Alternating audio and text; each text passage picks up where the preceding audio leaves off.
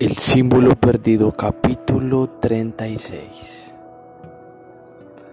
¿Qué diablos? tartamudeó Anderson en el umbral del SBS-13 y retrocedió un paso. Landon también reculó y con él Sato, sobresaltada por primera vez en toda la noche. La directora apuntó la pistola al muro del fondo y le hizo una seña a Anderson para que volviera a iluminarla con la linterna. Anderson levantó la luz. A esa distancia haz era tenue, pero suficiente para iluminar la forma de un pálido y fantasmal rostro cuyas vacías cuencas le devolvían la mirada. Una calavera humana. La calavera descansaba encima de una desvencijado escritorio de madera que había al fondo de la cámara. Junto a ella se veían dos huesos humanos y una serie de objetos meticulosamente dispuestos como si un santuario se tratara.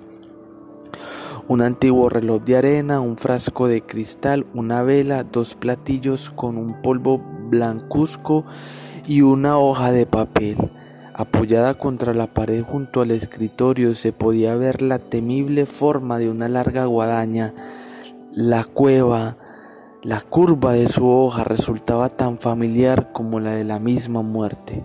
Sato entró en el cuarto. Bueno, parece que Peter Solomon oculta más secretos de lo que yo imaginaba. Anderson asintió acercándose a ella.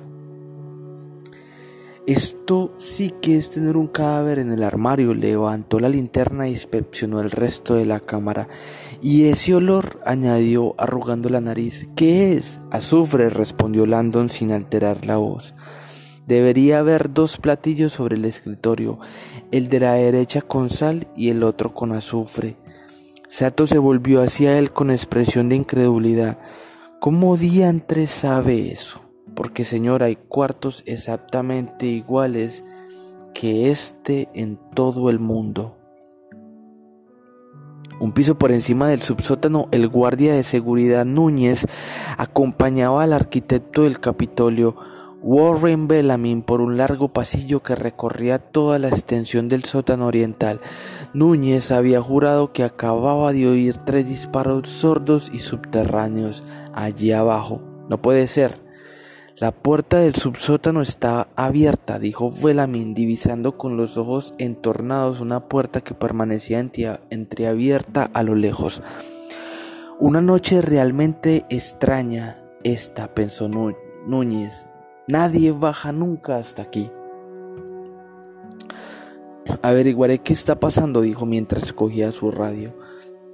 Regrese a sus obligaciones, le ordenó Bellamy. Ya puedo seguir solo. Núñez se volvió hacia él, intranquilo. ¿Está seguro? Warren Bellamy se detuvo y colocó una firme mano sobre el hombro de Núñez.